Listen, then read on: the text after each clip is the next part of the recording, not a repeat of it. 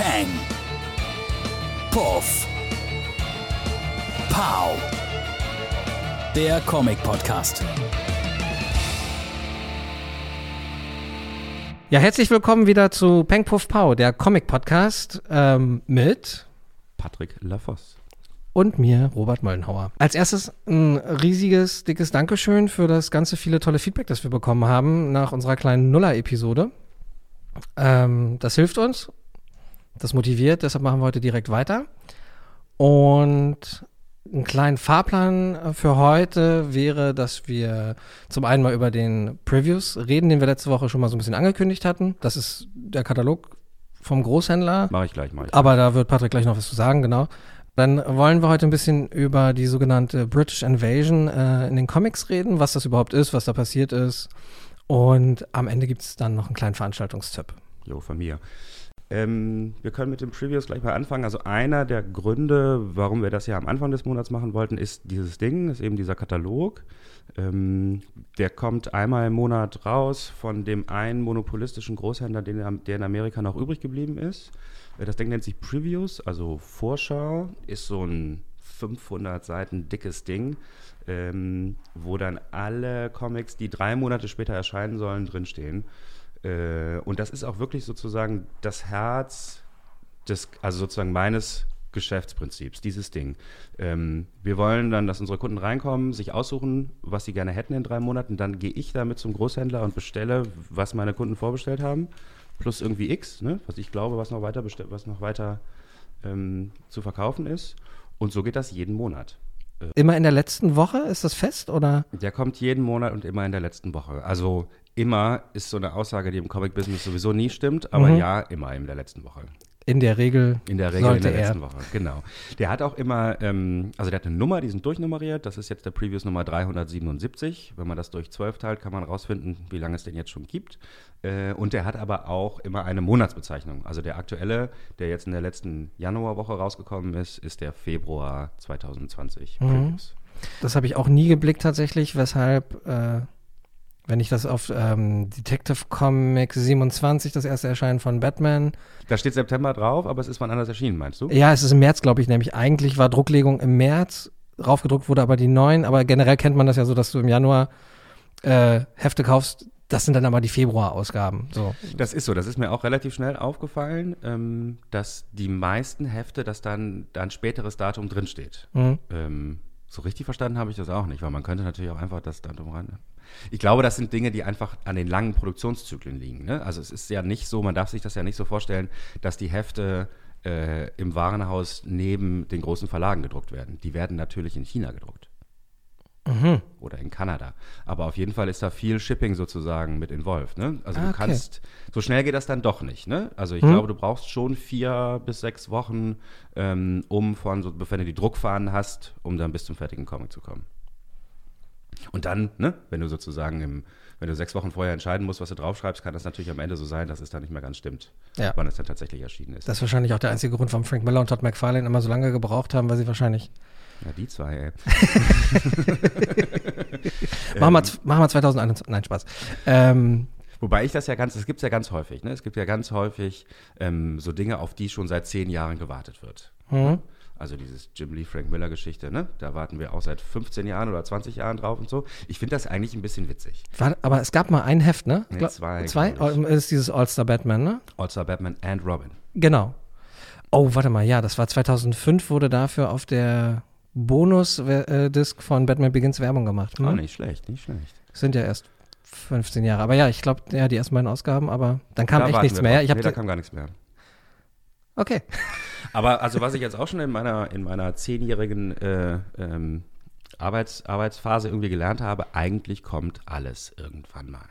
Also es gibt, das ist, wenn man lang genug wartet und die Leute nicht sterben, okay, Hm. äh, dann kriegen die das irgendwann hin. Also ich habe wirklich das Gefühl, äh, dass so die Beziehung zwischen den Comic-Autoren und Zeichnern, dass es häufig sowas ist, man trifft sich irgendwo auf so einer Convention, versteht sich gut, hat eine gute Idee und sagt, lass uns mal was zusammen machen. Dann sieht man sich zwei Jahre nicht. Dann sagt man, lass uns doch noch mal was zusammen machen. Dann sieht man sich wieder drei Jahre nicht. Aber nach 15 Jahren passiert das dann halt mal, dass man genau zufällig beide Zeit haben und dann machen sie das dann. okay. Also ich bin da sehr, eigentlich sehr zuversichtlich, dass alles, was irgendwann mal angekündigt wurde, dann auch tatsächlich passiert.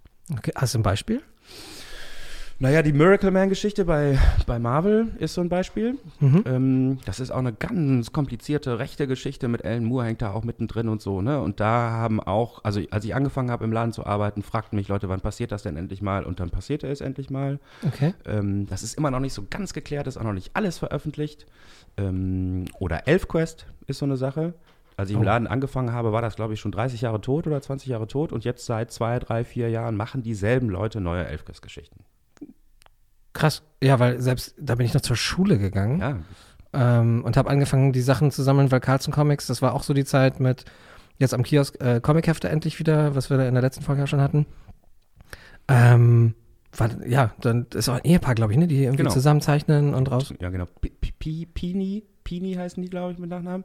Die sind Bin auch äh, für die ganze Geschichte des Comics und der Comicläden und so unglaublich wichtig, weil die halt, mh, also die haben halt dieses Indie-Comic gemacht, als es noch gar keine Indie-Comics gab. Ähm, Mhm. was auch schon mal eine coole Geschichte ist, aber das wäre nicht so ein Alleinstellungsmerkmal. Die haben aber direkt Merchandise gemacht. Also die hatten schon T-Shirts und hast du nicht gesehen, bevor andere Leute auch nur im entferntesten daran gedacht haben. Und sie zum Beispiel auch, äh, war auch eine der ersten Cosplayerinnen. Also bevor sie ihre eigenen Comics gemacht haben, hat sie sich als Red Sonja auf so Veranstaltungen verkleidet. Das machte vorher auch niemand. Also die sind so richtig wichtig Ja. ähm, für die ganze Szene. Und dass die immer noch dabei sind und dass das so eine Geschichte ist, wo zwei Leute, weißt du, die haben, wollten Mhm. unbedingt was machen, ähm, was auch, also was DC und Marvel nicht, also ne, wir wollen hier was machen über so kleine Elfen, da, da wäre nichts passiert, so, ne, die das einfach durchgezogen haben äh, und sich dann Leben mit aufgebaut haben und alle mögen die und so, ist alles gut. Ja, parallel dazu natürlich auch eine Wahnsinns-Fanbase wahrscheinlich hinter sich haben Voll. und demzufolge, Voll. keine Ahnung, aller Guns N' Roses, äh, 18 Jahre auf ein Album warten und wenn das neue Heft draußen ist, Sind sie da. zack. Und die Leute, die äh, in den Laden kommen und auch, wir haben auch die alten Elfquest-Sachen teilweise noch da, ähm, die die dann kaufen wollen, das sind Leute, die sonst nie in den Comicladen kommen. Und das finde ich ja Mhm. immer toll, ne? wenn so etwas dann die normalen Grenzen des Comics, äh, des, also der Comicladenbesucher halt sprengt. Mhm. Ähm, Neil Gaiman ist ein anderes Beispiel dafür. Der kann das auch. Also für Neil Gaiman kommen Leute in den Comicladen, die sonst nie in den Comicladen kommen. Spannend. Nochmal ganz kurz zu dem Katalog und wie das dann bei uns so läuft. Ähm, die meisten unserer Kunden haben den dann tatsächlich im Abo. Die kriegen dann dieses dicke Ding einmal im Monat zugeschickt. Äh, lesen das Ding durch und geben uns dann durch, was sie bestellen wollen. Du kannst es natürlich auch auf der Website machen. Wir versuchen, ähm, alle Bilder und alle Texte auch auf der Website zu haben. Mhm. Ähm, aber, ja, nix aber eigentlich. Ähm, ich bin so ein Typ, ich brauche das Buch. Ne? Ich muss blättern. Äh, Ja. Das, irgendwie ist das schwierig für mich, ähm, das ohne das Buch zu machen, aber das geht natürlich. Klar. Ich sitze auch lieber da, blätter den Katalog durch, gerne auch die ganze Sparte mit den Actionfiguren, was Mhm. ist schon draußen, was kommt noch. Ähm, es ist halt echt ein Wälzer, ne? Also du bist schon beschäftigt. Äh, Du bist total beschäftigt und das mit den Actionfiguren ist auch ein guter Hinweis. Also im Prinzip ist es ja so, dass die Hälfte, eigentlich nur die Hälfte von dem Katalog sind Comics. Der Rest ist Zeug, wie ich es nenne, äh, wo auch die Actionfiguren, Merchandising. Merchandise, wo auch die Actionfiguren drunter fallen. Ähm, und da zum Beispiel, also da bestellen wir zwar auch was draus, wenn Kunden das haben wollen oder uns was besonders gut gefällt, ähm, aber da kratzen wir wirklich nur an der Oberfläche. hm.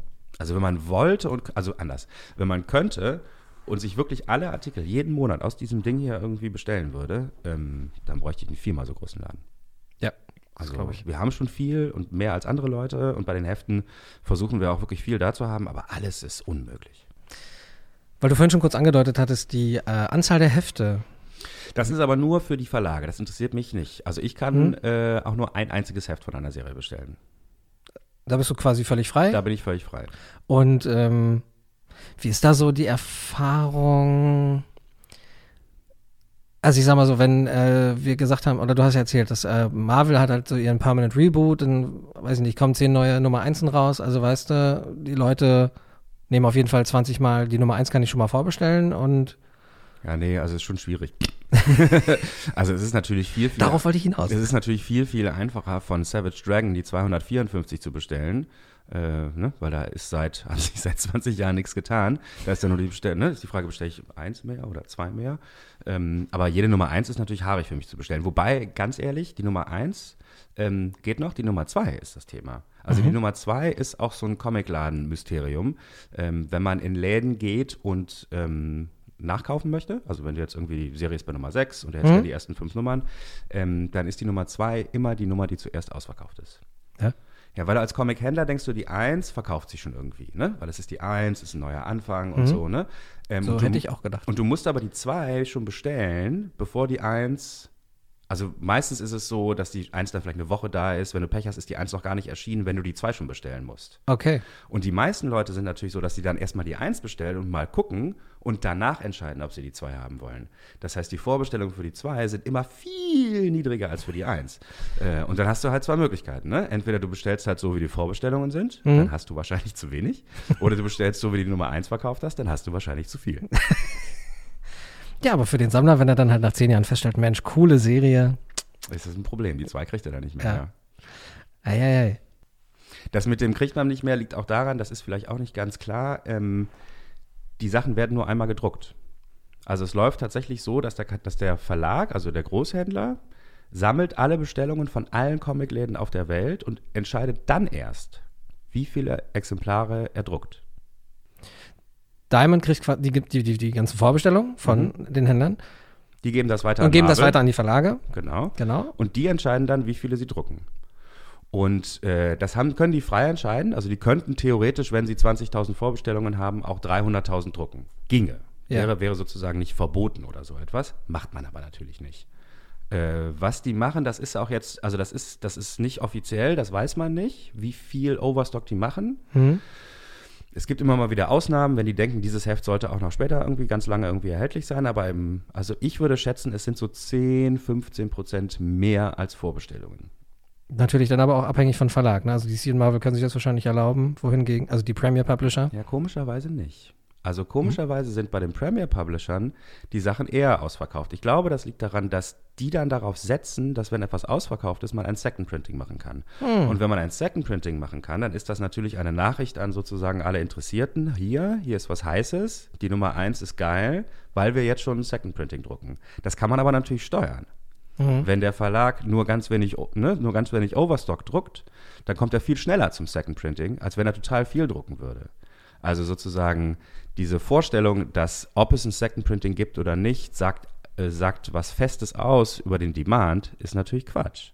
Wenn Ja. die vorher beschlossen haben, dass die ganz viel machen, dann gibt's das nicht. Ähm, Robert Kirkman ist dafür so ein Beispiel. Robert Kirkman ist der Mann hinter Walking Dead. Also derjenige, der am allermeisten Geld verdient hat ähm, mit so einem Indie-Comic, mit einem Creator-owned Ding. Der würde auch sagen, dass der mehr Geld verdient hat als Todd McFarlane mit Spawn. Oh, echt, ja? Ja, der kriegt da Millionen. Die Fernsehserie ist einfach der Wahnsinn. Ja, stimmt. Die, also es ist die Fernsehserie, ne? Da gibt es einfach unglaublich viel Geld für. Ähm, und der hat immer noch Bock, also auch nachdem Walking Dead geendet ist und Invincible, was seine zweite sehr lange laufende Serie war, ähm, hat er Bock, immer wieder neue Sachen zu machen und der druckt unglaublich viel. Also da ist es so, dass man unter Umständen noch ein, zwei, drei Jahre später die Nummer eins noch im First Printing kaufen kann, weil der direkt zu viel gedruckt hat. Mhm. Also First Printing, klassisch erste Auflage. einfach, Erste ne? Auflage, genau, weil dem geht es, glaube ich, also der ist jemand, der mag auch den Comicladen, der mag das Prinzip, wie das so funktioniert Mhm. mit den Einzelheften. Ähm, und der macht das für uns. Der macht das, der macht das, damit ich immer Nummer Einsen verkaufen kann. Und- damit ich nicht sozusagen irgendwann sagen muss, du musst es straight kaufen, sondern lange halt das Ding machen kann. Ähm, der hatte sogar so eine so eine Sache, das war wirklich, habe ich noch nie erlebt, hat auch, glaube ich, vorher noch nie jemand gemacht. Der hat eine Serie gemacht und keinem gesagt, dass er die gemacht hat. Die haben die Hefte eingepackt, die Nummer 1, Aha. und wir wussten das nicht. Wir haben also, wir haben die Pakete aufgemacht von Diamond Ja. und da lag dann die Nummer 1 von Die, Die, Die drin, also stirb, stirb, stirb. Ähm, die hat er uns geschenkt. Die haben wir nicht bestellt. Er hat dann geguckt, wie viel wir von Walking Dead bestellen und hat dann da Ja. irgendeine Quota sozusagen benutzt, wie viel dann jeder Comicladen zugestellt bekommen hat. Äh, wir wussten nicht, was drin steht. Es gab keine, keine Vorabsachen und so. Es war also so wie, hat er auch hinten geschrieben, es war so wie früher. Du gehst in den Comicladen und da steht so ein Ding, was irgendwie geil aussieht. Du weißt aber nicht, was das ist. Ist ja und nimmst geil. das dann einfach so mit. Äh, und bei den ersten sechs Ausgaben, jetzt kommt gerade, ist die, die siebte Ausgabe angekündigt worden und die ist so ganz normal im Katalog angekündigt. Bei den ersten sechs war das auch so, äh, dass der die irgendwie freitags angekündigt hat und wir mussten sie bis montags bestellen. Und sie kamen dann irgendwie vier Wochen später oder Ja. so. Ne? Also sie hat das immer ganz kurz gehalten, damit bloß niemand weiß, was in dem Heft passiert. Geile Aber ganz Geschichte. abgesehen von der Form ist es Ja. auch ein geiles Comic. Macht total Spaß. Ja? Ja, ist total super. Sind so drei, Ja, das sind Drillinge, ähm, die sind so Assassins und der eine ist der andere und dann verkleidet sich der eine als der andere und so. Ist auch mit viel Gewalt und sehr viel Witz und so. Ist gut, ist wirklich sehr, sehr gut. Das hat er zusammengeschrieben mit dem Showrunner von Walking Dead, äh, der Serie, die ich jetzt nicht geguckt habe. Ähm, ist äh, dem ersten Showrunner, äh, Darabont, glaube ich, hieß der. Nee, der ist es nicht. Der ist es nicht, okay. Ja, der ist ja unschön gegangen worden, das weiß ich nur. Aber da begebe ich mich jetzt auch wieder schwammiges Gebiet, deshalb. Okay, er hat es mit dem Showrunner von The Walking Dead geschrieben. Hat er gemacht. Ähm, und das Heft ist sehr, sehr witzig. Und Kirkman ist ein guter Rat, ist wirklich ein toller Schreiber, aber witzig ist er nicht. Ähm, das heißt, der Witz muss von dem anderen Typen kommen. Okay.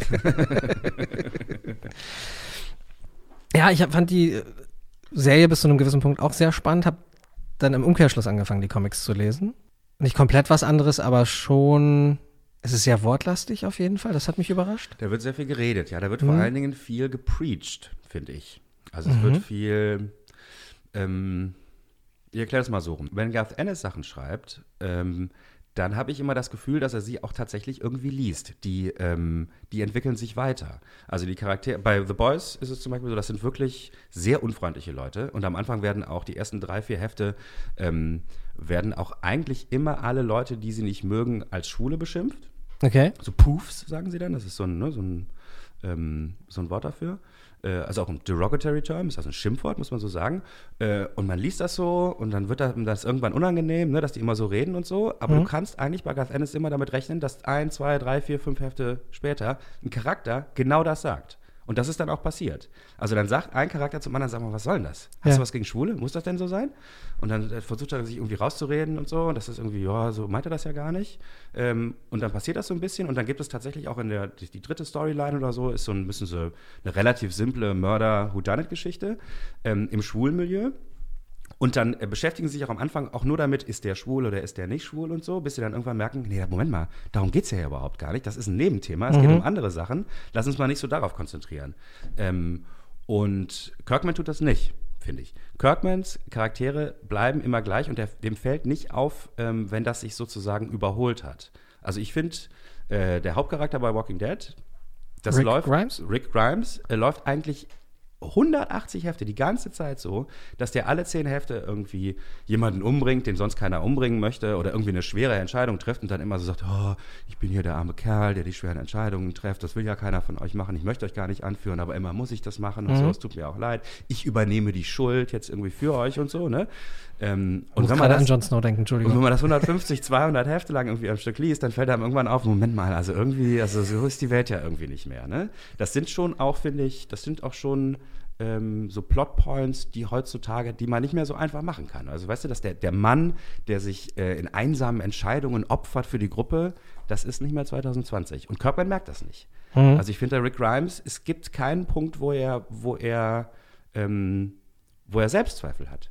Wo er sich fragt, ist das eigentlich okay, wie ich das hier die ganze Zeit mache? Das spricht nicht für eine charakterliche Entwicklung großartig, tatsächlich. Ja. Nee, find, fand Und- ich nicht. Ich meine, mein Problem war auch, dass ich halt 150 Hefte am Stück gelesen habe. Ich war krank zu Hause und dann habe ich mir diese ganzen dicken Hardcover geholt und habe das halt alles durchgelesen. Und dann knallt das natürlich, ne, also sozusagen diese, diese Art der Wiederholung öfter rein, als wenn man das über 15 Jahre liest. Ne? Äh, ist sehr gut möglich, dass einem das dann gar nicht so auffällt oder dass es gar nicht so schlimm ist und mir jetzt nur so aufgefallen war. Aber bei mir war das dann wirklich so. Nach 150 Heften habe ich gedacht, oh, komm, jetzt nochmal irgendwie, dasselbe nochmal und nochmal und nochmal. Ähm, man kann wahrscheinlich auch darüber spekulieren, warum Kirkman dann Walking Dead so abrupt ab, aufge, aufgehört hat. Ne? Die Serie ist beendet jetzt, ja? Die Serie ist beendet und das hat er auch wieder total cool gemacht für den Comicladen. Er hat das nicht vorher gesagt. Das war keine 200, das war keine 150, ich glaube, es war die Nummer 193. ähm, und das Heft war schon ausgeliefert, als klar wurde, dass es das letzte Heft ist. Krass. Das ist für einen, ne, das ist natürlich, wenn ich es gewusst hätte, hätte ich ne, 100 mehr gekauft und 100 mehr verkauft. Ähm, aber das war eine, also weißt du, da ist noch ein bisschen Action Ja. Comicladen. Das ist dann wirklich so ein Heft, das will man dann unbedingt haben. Äh, und das war total schön. Ähm, Nimmt aber natürlich die Möglichkeiten, auch das irgendwie groß anzukündigen. Ob, Ist so. Ähm, und das Ende war dann auch, war auch ein Zeitsprung. Ne? Also das ist tatsächlich so, man hätte halt noch ne, x Storylines irgendwie da rein äh, quetschen können. Aber ich glaube, er hat auch gesehen, dass er eigentlich alles erzählt hat, was er erzählen wollte und dass er jetzt in die Wiederholung geht und dann gesagt, nee, dann lieber nicht. Äh, was eine sehr, das ist eine Entscheidung, die kann man natürlich auch nur treffen, wenn man schon drei Häuser hat. so, ne? Dann geht das. Ne? Ähm, aber ist natürlich toll, ist eine Und- schöne Entscheidung. ja, auf, auf jeden Fall. Vor allem, wenn du Herr über deine Figuren sein kannst. ne, Genau. in dem Maße. Und Genau. es halt bei dir in der Hand liegt. Ähm, jetzt hatte ich gerade noch zwei Punkte. Das eine ist, warum ist es bei Kirkman ein Problem, bei normalen, den Standard-Superhelden nicht? Das, Achso, das also das mit der entwickelt, meinst charakterlichen Ja. Entwicklung, weil das ja doch schon, natürlich, Stereotypen sind, äh, Das ist eine sehr gute Frage. Also vor allen Dingen ist das eine gute Frage, wenn man, ähm, wenn man sieht, dass wenn Leute sich einen Charakter schnappen und den auch wirklich länger bekommen dürfen und so, dass sie den ja auch verändern. Äh, also es ist ja weniger, also es ist ja weniger so eine mh, so eine folgerichtige Geschichte, wo sich ein Charakter mal von einer zur nächsten, zur nächsten, zur nächsten, sondern es ist ja fast eher so, dass sie immer springen. Also, ne? Batman ist dann mal total grim und gritty und redet mit überhaupt keinem. Und dann gibt es jemand anders und auf einmal macht Batman wieder, ja, Witze ist übertrieben, aber vielleicht mal ein Spruch. die bösen 70er sind Gott sei Dank vorbei, aber ja. So, ne? Also Grant Morrisons Batman ist jemand ganz anders als Scott Snyders Batman. Das ist ein völlig anderer Charakter. Ähm, ist so, ist ein Riesenproblem. Äh, ist auch, glaube ich, für jeden Autor wieder schwierig, das zu machen, aber macht schon auch den Witz aus, ne? Natürlich. So, ne? Da hast du wieder das beides, ne? Du willst eine neue Geschichte erzählen, aber du willst auch irgendwie dem Charakter gerecht werden. Ähm, das ist schon so, ja. gerade jetzt auch mit Blick ne, auf äh, die Händler geben erstmal bekannt, wie viele Hefte sie nehmen wollen, so also auf das Big Business. Macht es natürlich Sinn, wenn du ein Produkt, um es mal so zu nennen, hast, wie Batman, Superman oder Captain America, ähm, da nicht so zu viele Veränderungen zu machen. Wobei da jetzt natürlich wieder spannend ist zu sehen, was für krasse Veränderungen Captain Hat's America gegeben. eigentlich gemacht hat im Vergleich zu Batman wiederum natürlich. Captain, der Captain ist ein super Beispiel, weil der Captain tatsächlich ähm, sich ganz krass verändert. Also der hatte ja sogar in den 70ern während des Vietnamkriegs diese Phase, wo er gesagt hat, ich arbeite nicht mehr für die amerikanische Regierung. Da hat er den, da hat er, also ist er nicht mehr Captain America. Da hat er sich Nomad, der Nomade genannt. Ah, Ähm, und das ist schon krass. ja, Und wenn man sich überlegt, dass er jetzt vor kurzem ähm, ja sogar The Bad Guy war. ja. Ähm, Hail Hydra. Hail Hydra. Das hat Marvel dann leider, leider, leider, leider ähm, ein bisschen zurückgenommen, weil das war er dann nicht. Hm. Das war dann sozusagen nur ein Double. Jemand anders war das. Äh, das kann man, ist inhaltlich kann man das erklären mit dem Cosmic Cube, der kann im Zweifelsfall ja alles. Ähm, der ist dafür verantwortlich, dass das so gekommen ist. Aber ich fand tatsächlich sozusagen die Überlegung, dass man den normalen Captain America Charakter nimmt Hm. und sieht, wie er, wo er seine Schlagseiten zum Faschismus hat. Äh, fand ich eine super Idee, weil die hat er natürlich. Also, ne? Also Captain America ist mit seinem, wir müssen nur alle anpacken, wenn wir uns alle, ne, nur ein bisschen anstrengen, dann schaffen wir das schon, zusammen, zusammen, zusammen. Da, ne, zwei, drei Schritte in die falsche Richtung bis beim Faschismus. Ist so. Ja, und vor allem war ja auch spannend zu sehen, dass ihm, also zum einen in der Geschichte selber, aber die Leute haben es ja auch gekauft und geliebt und ähm, halt auch gesagt haben, ja na klar, also das ist der Figur, der haben wir jetzt schon so lange vertraut, obwohl er ja, mein Wissensstand, ähm, trotzdem quasi ja die ganze Zeit unter dem Hydra-Einfluss stand, ähm, womit wir auch wieder sind, ne, dass bei Marvel alles Canon ist quasi. Mhm, Genau. Ähm, und die Leute das aber akzeptiert haben und gesagt haben, naja gut, also ich habe mich bisher jetzt immer an seinen Werten orientiert, das wird schon richtig gewesen sein, so wie er das gemacht hat. Nicht alle, aber die gab's. Ja, ja natürlich auf nicht, aber Fall. Auf jeden Fall, das ist so. Ähm, Captain America ist ein sehr, sehr gutes Beispiel. Es ist tatsächlich auch so, dass im, der aktuelle Run äh, von Captain America, der ist geschrieben von Ta-Nehisi Coates. Der ist eigentlich ähm, ja, Essayist, Journalist, Mhm. Reporter, Wissenschaftler vielleicht auch. Ähm, der setzt sich sehr stark mit äh, den Rechten der Schwarzen in Amerika auseinander. Den haben sie geholt, um Black Panther zu schreiben. Das hat er auch gemacht, jetzt irgendwie drei, vier Jahre. Und auch sehr gut. Auch sehr talky Hefte, da wurde viel geredet. hm? Ähm, die waren aber überhaupt nicht schlecht, die Sachen. Und dem haben sie Captain America gegeben. Ähm, das fand jetzt auch nicht jeder Patriot total super. ähm, und der macht da auch so eine Geschichte, Captain America ist jetzt im Untergrund.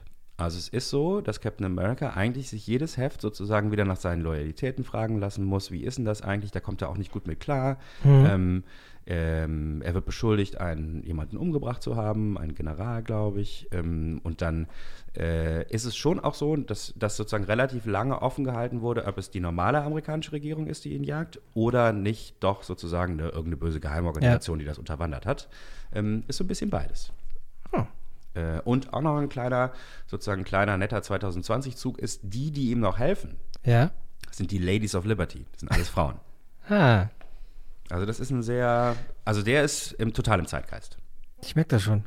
Ähm, spannend in der Geschichte, weil, mit, weil du gerade Nomad angesprochen hast. Mhm.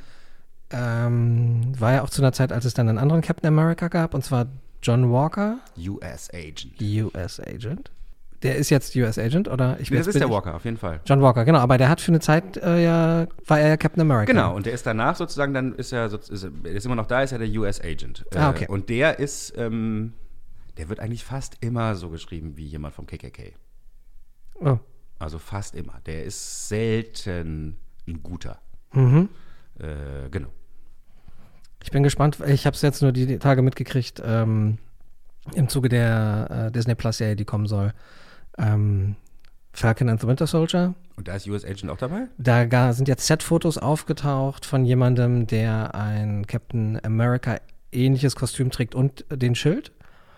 Und äh, der wohl als John Walker gecastet wurde. Ich weiß nicht, ob das bestätigt ist oder nicht, aber im Zuge dessen ist das die ganze Geschichte nochmal ähm, hochgekaut worden, wie er zu seinen Kräften kam, wer überhaupt war, dass das die Zeit war, als äh, Steve Rogers gesagt hat, ich bin jetzt Nomad und äh, Das ist sehr interessant. Das wird auch sehr interessant zu sehen, wie Disney damit umgeht. Mhm. Also es gibt durchaus ähm, bei mir in der Kundschaft und auch bei mir äh, Ängste, dass wenn Disney sich Marvel annimmt, dass sie das alles, naja, dass sie es halt kindgerecht machen. Mhm. Äh, und dass da problematische Dinge nicht angesprochen werden. Äh, das ist bisher bei den Comics überhaupt nicht der Fall. Ist völlig, stimmt nicht. Ne? Also die Angst, dass Disney da reingeht und sagt, nee, nee, wir müssen das jetzt anders machen, das muss alles wie Mickey Mouse sein. ja. Ähm, passiert nicht. Das ist aber tatsächlich auch so eine komische deutsche Vorstellung, äh, weil die Deutschen glauben, äh, die lustigen Taschenbücher wären in Amerika ein Riesenerfolg. Es, Sind gibt, sie nicht? es gibt in Amerika keine lustigen Taschenbücher. Ah. Äh, in, äh, in Italien, in Schweden und in Deutschland werden Mickey Mouse Geschichten veröffentlicht. That's it. Äh, die Sachen, die in den lustigen Taschenbüchern drin sind, sind auch alle von Italienern oder Schweden geschrieben und gezeichnet. Die Amerikaner haben da gar nichts mit zu tun. Du siehst Deswegen- mich verblüfft. Ja, ich bin das, das wusste ich nicht. Ist so. Ähm, die haben jetzt, äh, das ist auch so, dass die, also die werden jetzt veröffentlicht seit ein paar Jahren in Amerika, aber auch nicht bei Marvel. Also das ist äh, Disney so egal, das Zeug, dass sie das sogar lizenziert haben an einen anderen Verlag. Das wird bei IDW kommt das raus. Und die Sachen, die da rauskommen, sind für einige amerikanische Disney-Fans interessant, weil das nämlich die europäischen Sachen sind, Ach so. die zum allerersten Mal auf Englisch veröffentlicht werden. Also nicht nur, es gibt auch alte Ja. Geschichten, die da drin sind, aber es ist, glaube ich, so, läuft, glaube ich, so, dass in einem so einem Uncle Scrooge-Heft immer eine alte Geschichte drin ist und eine neue und die neuen sind eben diese europäischen. Also die Vorstellung äh, von einem Deu die Angst eines deutschen Comic-Fans, dass jetzt bald Mickey Mouse äh, bei Captain America im Heft rumläuft, ist völlig unbegründet. Weil in Amerika sich, also ne, da, Mickey Mouse Comics als Mhm. Hefte ähm, sind da nicht relevant. Nie gewesen. Ja, nie gewesen will ich nicht sagen, aber sind es nicht mehr. Nicht, nicht, haben wahrscheinlich nicht den Stellenwert, den sie hier bei uns haben. Genau, genau. Äh, Da wird schon lange, lange nichts mehr veröffentlicht. Früher, in den 70ern, 80ern, wurde da was veröffentlicht, aber jetzt nicht mehr. Ist mir komplett neu, krass. Äh, ja, die Welt ist ja die ist, hm. Ich weiß, dass viele Angst hatten, als äh, Disney Marvel gekauft hat, dass ähm, die Filme weicher werden, dass ne, und also ich glaube, bei den Filmen ist, ist das nicht ganz unbegründet. die jetzt halt auch gerade ähm, durch das Aufkaufen der Rechte von 20th Century Fox, dass äh, Deadpool vielleicht auch weicher werden könnte. Dann ging das ja mit Guardians of the Galaxy wegen diesem alten Tweet da von Mhm. James Gunn von vor weiß ich nicht wie vielen Jahren, Mhm. der jetzt Gott sei Dank auch wieder zurück ist. Wobei das, glaube ich, auch bei anderen Verlagen passiert, weil die Welt ist einfach gerade so. Ne? Du musst dich erklären, wenn du sowas mal gemacht hast. Ja. Und das hat James Gunn ja auch getan, muss man so sehen. Ne? Ähm, genau, also diese ganze Disney-Geschichte, Disney hat ja nicht nur Marvel gekauft. Disney besitzt ja eben auch Star Wars jetzt. Und was Ja. sie jetzt als letztes noch, also die, ähm, was mir persönlich auch besonders am Herzen liegt, die ganzen Jim Henson-Geschichten gehören auch Disney. Ähm, dann haben sie Star Wars gekauft äh, Mhm. und Conan ist der letzte, ist die letzte Geschichte, die sie dazu gekauft haben. Mhm. Äh, Conan wird jetzt wieder bei Marvel veröffentlicht. Mm, Und ich finde, Conan ist auch ein ganz gutes Beispiel, um zu erklären, äh, wie die, also sozusagen, wie das mit den mit der Crossover-Angst, wollen wir es mal so nennen, irgendwie ist. Weil Conan war irgendwie ein halbes Jahr bei Marvel und zack, ist er im, äh, im proper, im proper ähm, Universum drin, trifft sich mit Wolverine. Es gibt jetzt so eine, gibt so ein, äh, ein Crossover gerade, Conan Serpent War, da ist Moon Knight dabei. Also der ist sofort, der ist in der Welt. Okay, also ja, und wird dann sofort auch überall. Es gibt Savage Avengers, da ist er dabei. Also Conan ist sofort dabei. Was im Umkehrschluss bedeutet, wenn jetzt Marvel seit zwei Jahren kein Star Wars Marvel Crossover gemacht hat, Hm? machen sie auch keins. Ah, okay. Also, ne, ich. Achso, sozusagen- sobald du meinst, sobald ich die, also sie die Rechte haben, dann passiert das relativ schnell Oder nicht. Also oder nicht. Und wenn genau. es halt auf jeden Fall nicht in den ersten zwei, drei Jahren passiert, Also, können wir sicher sein, Darth Vader wird nicht gegen Captain America Genau, kämpfen. ich nehme das so, weil das bei Conan so schnell passiert ist, passiert es bei Star Wars nicht. Okay. Weil es eben nicht, ne, das wäre dann schneller passiert. Da gibt es auch eigentlich keinen Grund, das zu machen. Man kann das natürlich machen, ist kein Thema. Dann ist halt irgendwie das Imperium halt da hinten links im Universum. Geht. Ja. Fliegst du halt einfach ein bisschen mehr in die Richtung, dann triffst du halt auf Star Wars. Oder im Zweifelsfall, Zweifelsfall ein anderes Multiversum, dann ist Ja. es halt nicht 616, sondern, ne? Irgendwas anderes, genau. Das, Genau. Also gehen tut das. das haben sie mit Conan ja auch gut hingekriegt. Ich glaube, haben der ja kommt von einem anderen Planeten, so läuft das. Bitte? Äh, Conan kommt von einem anderen Planeten. Ja. Ja, also das mit den Multiversen haben wir uns ja jetzt auch die letzten Jahrzehnte, haben sich das ja gut erarbeitet als, Eben, eben, eben. als Rückzugsmöglichkeiten. Letzte Woche ist jetzt der, der, der aktuelle Previews herausgekommen. Jetzt sehe ich da was drin, das will ich unbedingt haben. Dann komme ich zu dir und will das bestellen. Wenn du das im sogenannten Vorbestellerzeitraum, also im Previous-Zeitraum ähm, bestellst, also so in der Zeit zwischen zwei Katalogen, bis der nächste rauskommt, dann hast du eine Garantie, dass du das Ding wirklich bekommst. Okay, das heißt, äh, letzte Woche ist ja der aktuelle erschienen. Genau, hast jetzt noch drei Wochen Zeit, dann bestellst du das. Also wenn du es danach bestellst, wenn du, du es zwischen, ähm, also sozusagen in dem Zeitraum des nächsten Previews vor Veröffentlichung bestellst, kriegst du es zu 95 Prozent auch noch. Aber wenn du es vorher bestellst, kriegst du es hundertprozentig, Okay. weil die ja dann erst anfangen zu drucken. Ja, klar. Stimmt, ja. Okay, das heißt, ich habe jetzt quasi Zeit bis Ende Februar, um zu den Laden zu kommen. Genau, um das zu bestellen, dann bestelle ich das und dann kommt das dann zwei Monate später bei uns im Laden an. Was wir dann immer machen, zum Beispiel auf unserer Website, ist immer uns so einen Comic raussuchen, äh, was wir denken, was besonders interessant ist und so. Und das ist diesen Monat ähm, eine The Boys Miniserie. Äh, die Hauptserie ist eigentlich vor zwölf Jahren zu Ende gegangen. Vor zwölf Jahren schon? Ja, ist lange her. Oh, krass. Ähm, und dann gab es, glaube ich, nochmal so zwei, drei Miniserien, die dann auch unregelmäßig rauskamen. Mm, aber jetzt gibt es ja seit einem Jahr ungefähr eine Fernsehserie. Mhm. Äh, und dementsprechend war das dann einfach wahrscheinlich, äh, Garth Ennis nochmal zu überreden, was zu machen, weil er zu Recht vermutlich auch davon ausgeht, dass das einige Leute kaufen werden. Ja, die lief äh, tatsächlich auch ganz gut. Äh, die erste Staffel von The Boys, ist, zweite Staffel ist nämlich auch schon, äh, glaube ich, direkt am Anschluss zugesagt worden, dass die gemacht werden soll. Könnt ihr gerne gucken bei Prime Video. Ich habe die erste Staffel schon gesehen. Du hast. Nee, habe ich nicht gemacht, aber das passiert mir halt manchmal einfach, dass ich die Comics dann lese und die Serien hinterher nicht sehe. Das ist schon auch meistenteils so, ähm, dass die Serien, also wenn sie gut sind, dann schaffen sie es, die, das Comic abzubilden, aber dass sie dem ja was wirklich Neues hinzufügen, passiert sehr, sehr selten. Mhm. würde ich schon so sehen. Ähm, wobei das Feedback, das ich so von den Kunden höre, weil die wollen natürlich auch immer darüber reden mit mir, äh, scheint, dass sie sehr gut ist. Ähm, bei The Boys ist das so, um mal so kurz vier einleitende Sätze zu sagen, worum es da geht. Ähm, das äh, sind sozusagen auf eine Art auch die Watchmen. Das sind nämlich auch so eine Gruppe von Leuten, die die Superhelden überwacht. Die arbeiten da ganz konkret für den CIA.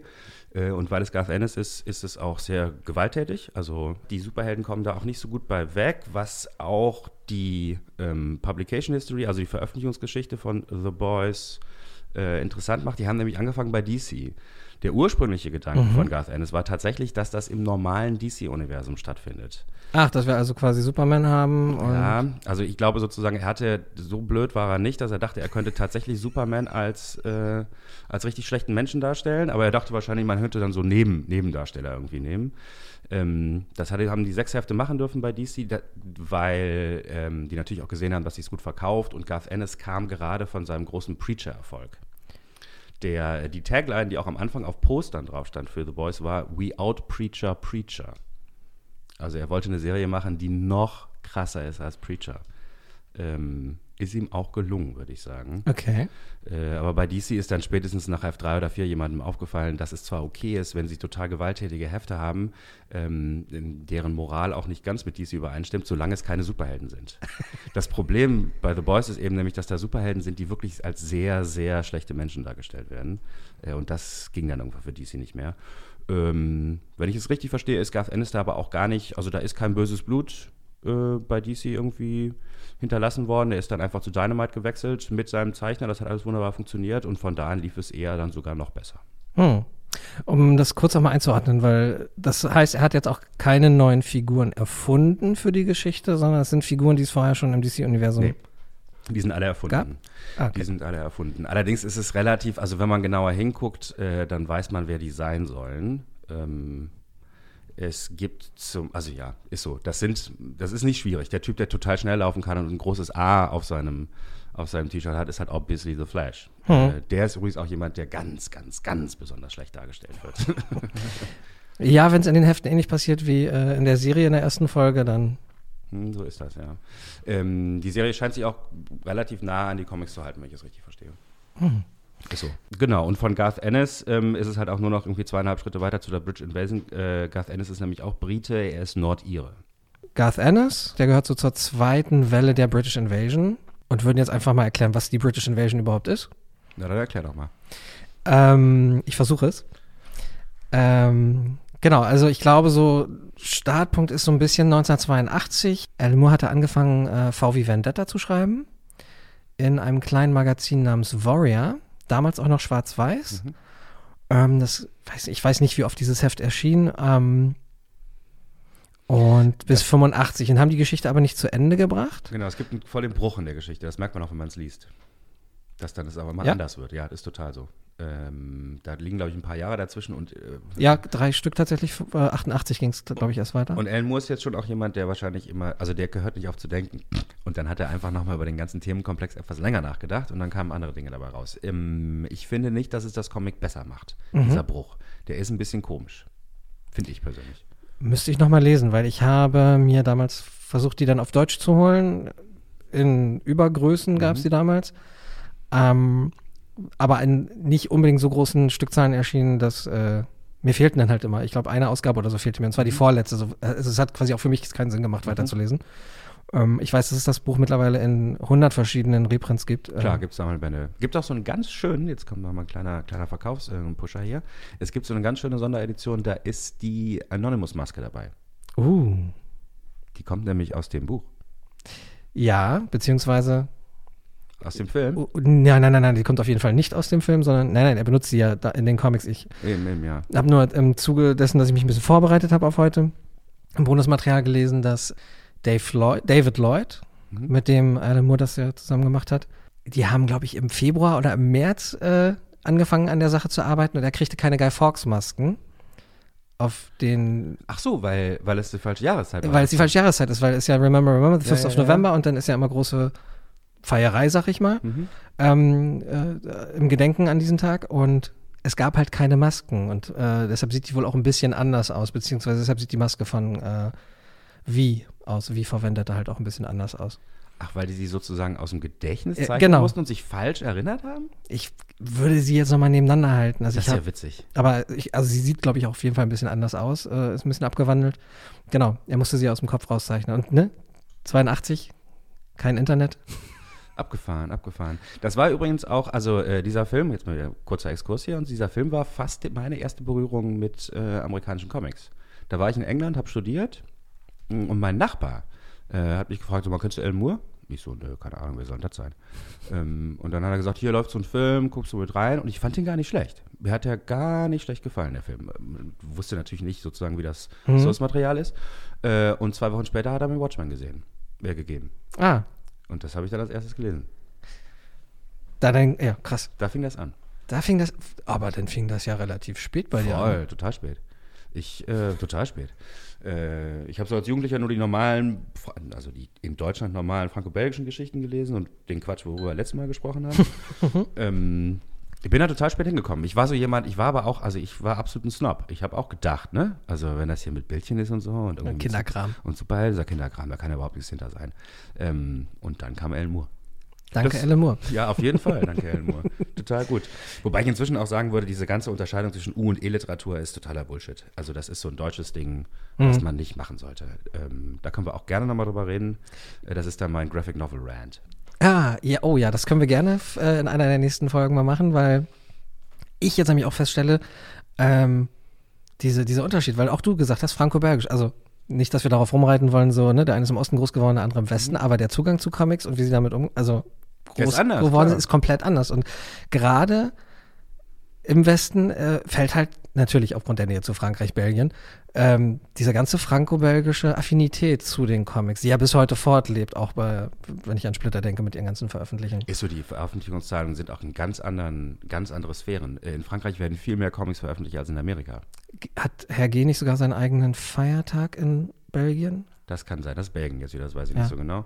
Ähm, aber ist so, ja. Die Franzosen nennen das ja auch die fünfte Kunst. Also das ist so, Hm. ich erzähle immer ganz gerne, um sich das anders vorzustellen, wenn ein neuer Asterix-Band rauskommt, dann gehst du in so ein Hypermarché, die haben keine Supermarchés, die haben Hypermarchés.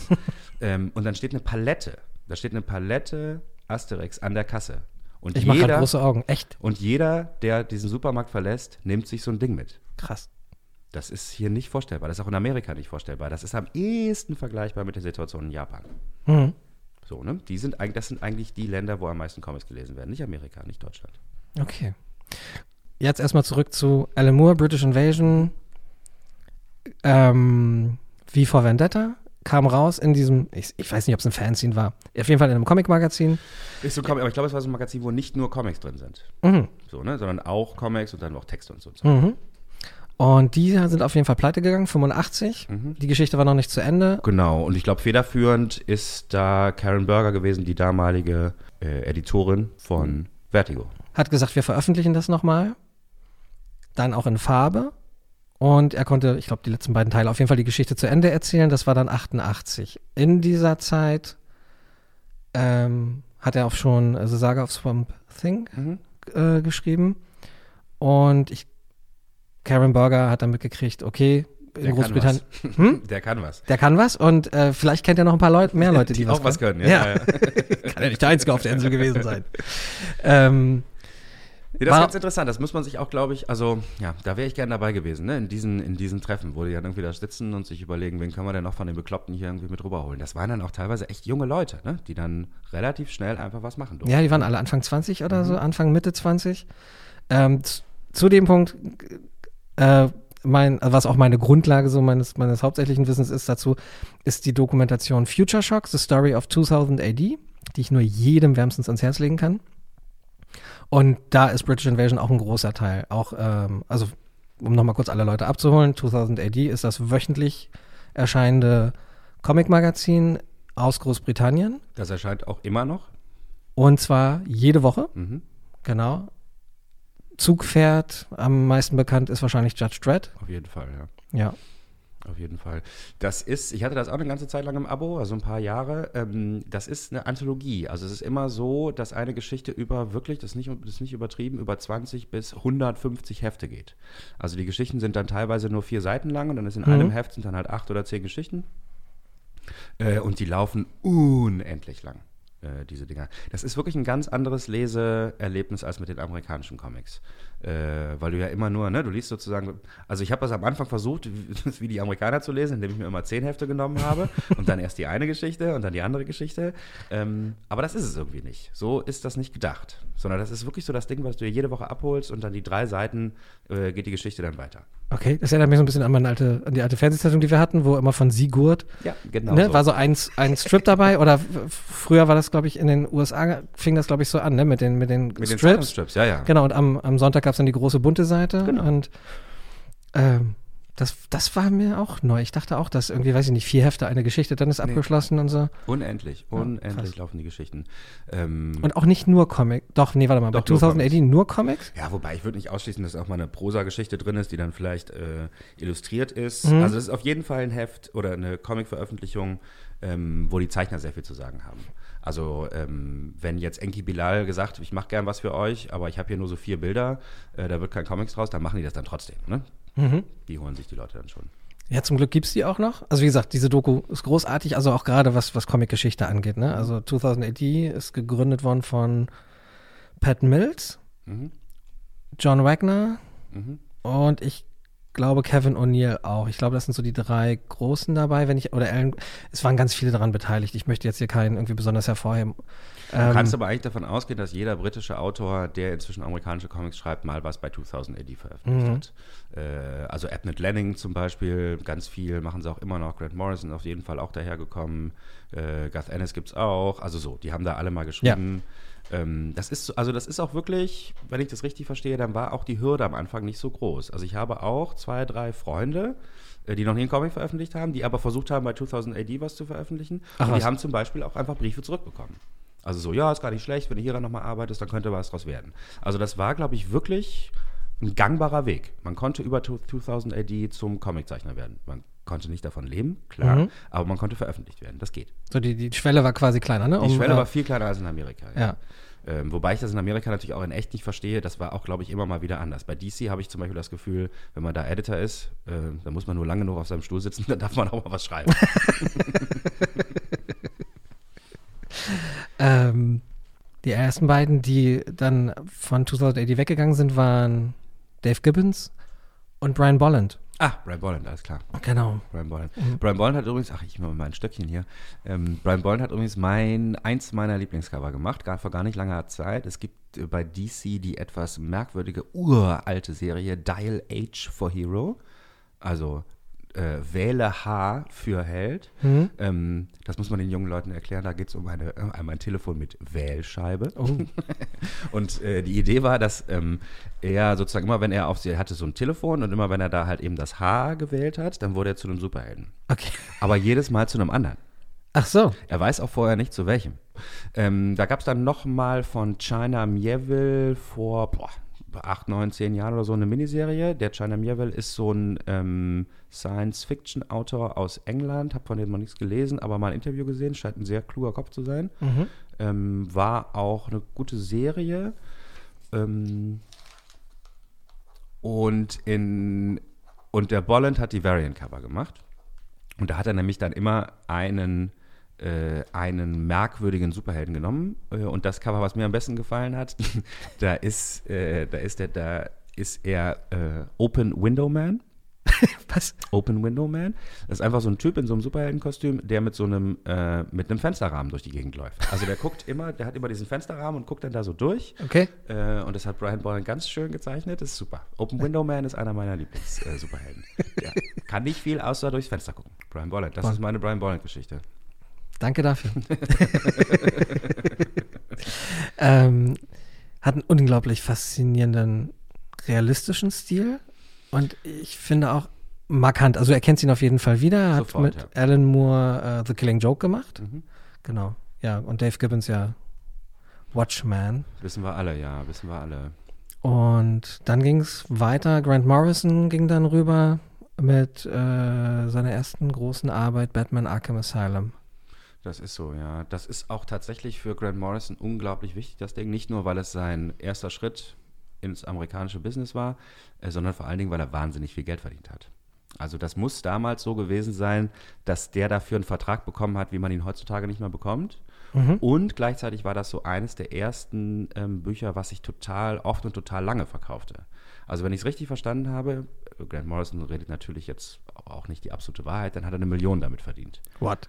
Millionen Pfund, Millionen Euro, Millionen Dollar, kann ich nicht sagen. Ist, äh, egal in welcher Währung, eine Menge Asche für einen Comic. Ist richtig viel Geld für ihn und für ihn war das auch total viel Geld. Äh, Und in diese Phase fällt das auch, ich habe da auch mal ein Interview mit ihm gesehen, ähm, fällt auch seine sozusagen innere Wandlung. Ne? Vorher war der so ein relativ normaler Indie-Fuzzi, äh, so ein Engländer halt, der irgendwie Indie-Rock hört und sowas macht. Ähm, Und äh, nach dem Erfolg, ich glaube, er hatte auch was Privates, kann sein, dass er sich von seiner Freundin getrennt hat, hat er sich die Haare abgeschnitten, ist nach Indien gegangen und hat angefangen, Drogen zu nehmen. Ähm, und so sind dann auch die nächsten Bücher. Der war wirklich so, das ist total schön. Das war halt jemand, äh, der was gemacht hat. Das war eine Auftragsarbeit mit diesem Dave McKean damals, ne, der dadurch auch ähm, äh, sehr viel Geld verdient hat. Ne? Ja, ich hat auch mit Neil Gaiman, er hat, glaube ich, für Neil Gaiman die Cover gemacht. Von Sandman, genau. Von Sandman, genau. Und heutzutage macht er fast nur noch Artbooks. Ich glaube, das ist bei dem auch so, äh, dass er immer noch davon leben kann, dass er, dass er Arkham Asylum gemacht hat. Das gibt es nicht so oft, dass man so ein Buch macht und davon leben kann. Das ist ja genau das, was Alan Moore mit Watchmen nicht passiert ist. Ach so. Naja, ähm, diese Watchmen, also der Grund, warum, also es gibt natürlich viele Gründe, warum Alan Moore irgendwie sauer auf DC ist und nicht genannt Ja. werden möchte bei den Filmen und so. Nicht zuletzt, weil er ja glaubt, dass Filme niemals das wiedergeben können, was er gemeint hat. Hm, Er hat seine Comics immer mit Babys oder mit, mit Kindern verglichen. Genau, und Ähm. es war so, äh, sozusagen, der Usus war es im, im Comic-Business, dass du ein, ähm, du schreibst was, und dann wird das veröffentlicht, die Gewinne kriegt alle der Verlag, und Mhm. sobald es dann nicht mehr im Print ist, sobald es nicht mehr veröffentlicht wird, gehen die Rechte an den Autor. Das war immer so. Okay. Das war ein unbeschriebenes Gesetz, das hat man so gemacht. Watchmen, DC hat Watchmen nie out of print gehen lassen. Die haben einfach immer noch eine Auflage und noch eine Auflage und noch eine Auflage und noch eine Auflage und noch eine Auflage gemacht. Ähm, Al Moore dachte, war, ne, hat, hatte den Eindruck, ihm wurde vermittelt, dass das bei Watchmen genauso läuft wie bei allen anderen Sachen aus. Mhm. Die veröffentlichen das zwei oder fünf Jahre, dann geht es out of print und er hat die Rechte. Ist nicht passiert. Never happened. Ach du Scheiße. Und da war er natürlich, also, ne, da fühlte er sich betrogen. Ja, Ähm, zu Recht. und dann ist ja was noch viel Schlimmeres passiert. Dann ist er da weggegangen, dann ist er zu Wildstorm, die damals bei Image waren. Das war so ein Unterverlag von Image. Hat dann da gearbeitet, hat seine Sachen gemacht, kam eines Morgens ins Büro zurück und dann sagt ihm Jim Lee: Du übrigens, ich habe gerade den Verlag an DC verkauft. Das heißt, Alan Moore arbeitete auf einmal wieder für DC, ohne dass er es jemals wollte. Du Schein. Also das ist nicht so gut gelaufen für. Ähm, also so, ne? Da, Ja. da, ist, da ist viel böses Blut ist da. Aber spannend, wenn man äh, betrachtet, dass er ja so als Speerspitze gesehen wurde, um die Autoren rüberzuholen in die USA, was Pat Mills übrigens auch rückblickend nicht so geil fand. Ah, weil ihm sozusagen die Sachen, weil ihm die Leute weggenommen wurden. Genau, also weil irgendwie so klar war, okay, wir reißen uns hier den Arsch auf, um äh, coole Geschichten zu erzählen und uns coole Künstler ranzuholen und Schreiber.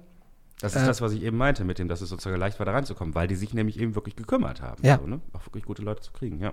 Und weil du natürlich auch einen gewissen Spirit mitbringen musst, der sich natürlich auch klar von dem von, von, von dem Geist, mit dem man amerikanische Geschichten schreibt, mit amerikanischen Superhelden natürlich krass unterscheidet, was natürlich im Umkehrschluss auch wieder Auswirkungen auf die Figuren hat. Ne? Also wenn ein britischer Autor eine Batman-Geschichte schreibt, nicht per se, aber ist es natürlich was anderes, als wenn das jemand macht, der mit dieser Popkultur dort drüben groß geworden ist. Und das sind ja auch die großartigen Batman-Geschichten. Ich meine, Killing Joke ist bis heute ein Meilenstein. Ist so. Ähm, ich kann, da- also ich glaube, inhaltlich könnte man auch tatsächlich, glaube ich, einen Punkt machen, ähm, weil es schon so ist, dass die, die britischen Comics in 2000 die ganz besonders, die sind, die Themen, die da besprochen werden, die sind erwachsener.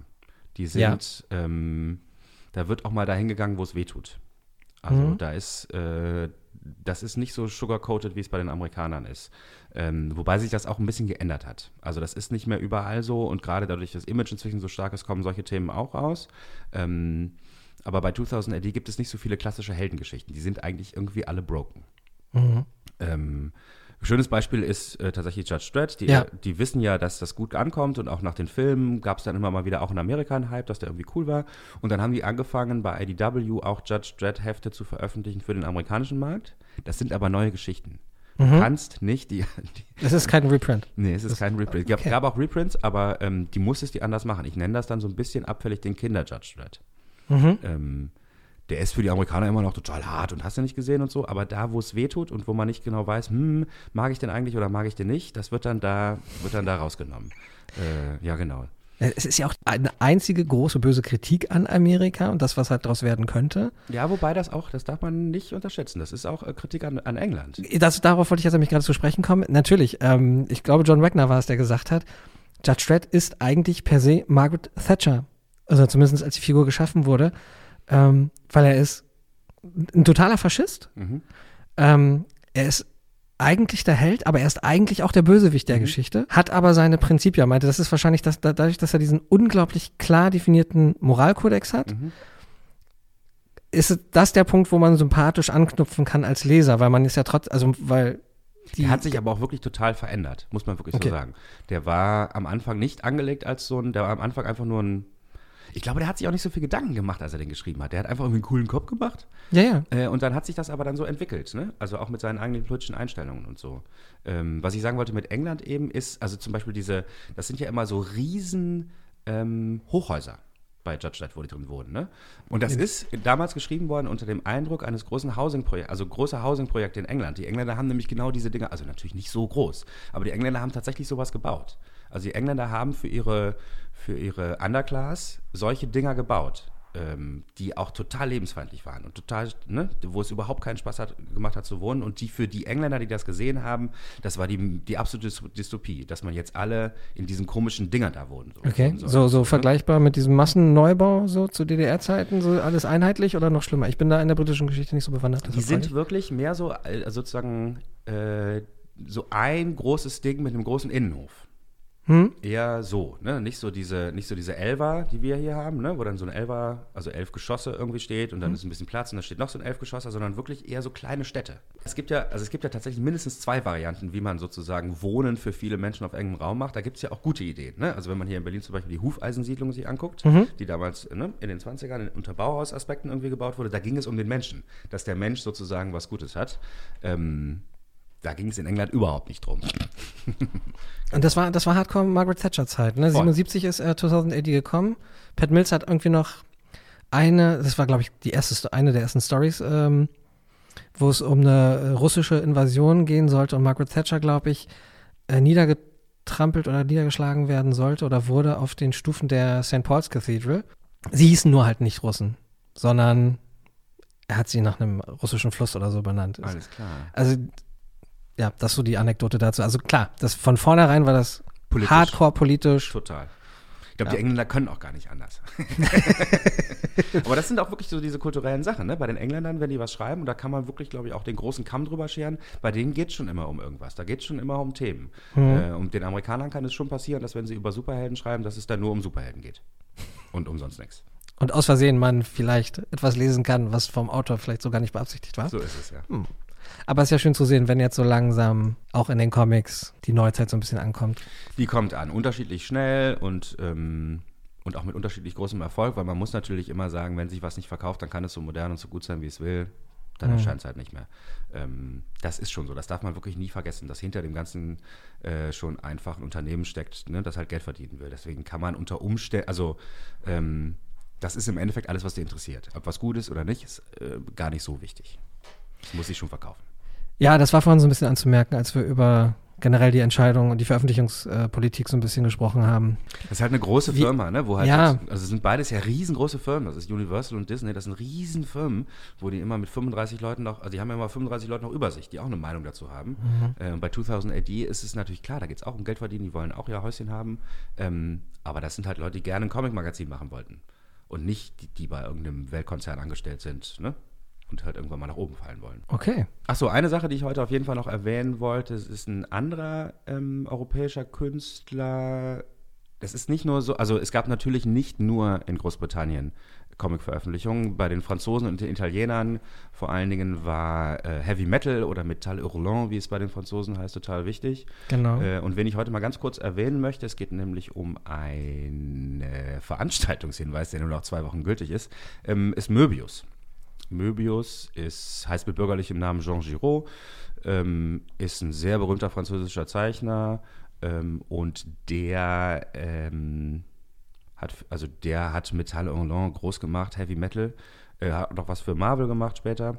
Warum ich das alles erkläre, ist im Max-Ernst-Museum in Brühl, das bei Bonn, äh, ist seit drei Monaten und jetzt noch zwei Wochen eine Möbius-Ausstellung, die ich euch allen ans Herz legen möchte. Das ist total toll. Also es ist immer wieder interessant zu beobachten, wie versucht wird, Comics in die normale Kunst rüberzuholen, weil das ist natürlich musealisiert da. Das ist ein Museum, ne? da wird leise gesprochen äh, und dann hängen die Bilder da rum mit so kleinen Zettelchens und so. Ne? Das hat mit Comics also die versuchen natürlich auch immer, die Comiczeichner vom Comic wegzukriegen, damit es sozusagen ähm, gerechtfertigt ist, dass sie in einem Museum ausgestellt werden.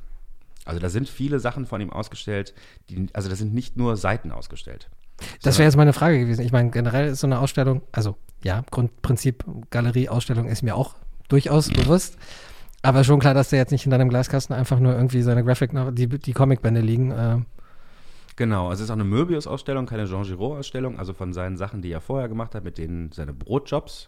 Ähm, davon waren, glaube ich, nur zwei Seiten da. Also es ging tatsächlich auch eher um die Möbius-Geschichten. Ähm, wer ist Möbius? Warum solltet ihr euch für Möbius interessieren? ja, das wäre jetzt nämlich meine Frage gewesen, weil ich Möbius, der Name, klar, ist total geläufig, Mhm. weil man ihn irgendwie irgendwann mal irgendwo gehört hat, aber also wenn man sich mit Comics auseinandersetzt. Er ist schon einer der größten. Also das Ding, worüber mh, ich an ihn gekommen bin, ist Inkal. Das ist jetzt auch kein großer Zufall, dass es das ist, weil das ist schon auch eins seiner berühmtesten Bücher. Ähm, The Inkal, geschrieben von ähm, Alejandro Hodor- Hodorowski. Und über den komme ich auch da rein. Und jetzt nur so ein kleiner Teaser, wir können da gerne noch mal ausführlich drüber reden. Ähm, Chodorowski ist auch Regisseur. Dem ist mal angeboten worden, Dune zu machen. Frank Herberts Dune, der Wüstenplanet, der jetzt gerade Ah. wieder neu verfilmt wurde. Mm, Und dann hat er sich zwei Jahre hingesetzt und hat gearbeitet an dem Ding, hat Storyboards gemacht und so. Mit Möbius, äh, Dan O'Bannon, H.R. Giga und Chris Voss. Da haben sie zwei Jahre lang dran gearbeitet und dann gab es dann gab's Geldprobleme. Dann waren die Rechte auf einmal weg. Ähm, und dann hat David Lynch diesen Film gemacht. Hat aber nochmal von vorne angefangen. Also David Lynch hat sozusagen von diesen ganzen Dingen, die die vorher gemacht haben, die Storyboards, die Zeichnungen, die Ideen und so, nichts gemacht, sondern einen eigenen Film gemacht. Rodorowski hatte aber so viele Ideen in seinem Kopf, dass er das Ding jetzt irgendwie machen wollte. Und durch das Treffen mit Möbius ähm, ist ihm Comic untergekommen, wusste er immer, dass das geht, hat er sich Möbius geschnappt und hat seine ganzen Ideen, die er eigentlich für Dune hatte, in The Inkal gesteckt. Und das hat auch Möbius nachhaltig ähm, verändert, weil die Sachen, die er danach gemacht hat, gehen immer mehr in diese Richtung. Das ist alles sehr, da geht es um alles. Da geht es um Wahrheit, da geht es um Zeit, da geht es um Liebe, da geht es um, um Gott oder nicht Gott, um Erlösung, äh, was ist die Menschheit, wo, also das ist in so einem Science-Fiction-Setting. Ähm, und die anderen drei, Dan O'Bannon, H.R. Giga und Chris Voss, ähm, haben dann Alien gemacht. Möbius hat auch Sachen für Alien gezeichnet. Aha. Ähm, und wenn man sich diese Sachen anguckt, was die drei vorher gemacht haben für diesen Dune-Film und dann anguckt, wie Alien geworden ist, gibt es da mehr als eine Überschneidung. Okay. Aber das ist jetzt nur so ein Teaser. Also wer das wissen möchte, es gibt eine ganz tolle Dune-Dokumentation über den Film, der da niemals gemacht wurde und da reden die alle darüber. Ganz tolles Ding. Danach, ja, ganz tolles Ding, sieht man das alles mit anderen Augen.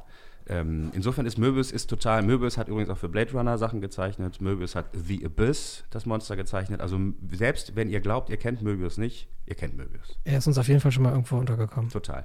Ähm, ist super. Also die Zeichnungen sind total super. Man nennt das so Linie Claire, die klare Linie. Das ist auch bei ihm so, dass er immer weniger zeichnet. Also je älter er wird, desto schneller und desto weniger zeichnet er, weil ihm das wichtig ist, dass, es, ähm, dass er nicht mehr weiß, was er zeichnet. Also der hat da ganze Philosophien hinter irgendwie, wie das wichtig ist, dass es eher so aus ihm rauskommt, dass er nicht zu lange drüber nachdenkt und so. Und wenn er dann später auch selber Sachen schreibt, dann sagt er ganz explizit, dass er Dinge offen lässt, damit er sie selber später, wenn er nochmal an das Material geht, selber wieder entdecken kann Okay. dass der irgendwelche Sachen zeichnet und Leute da reinmacht und so, von denen er selber gar nicht weiß, was das soll.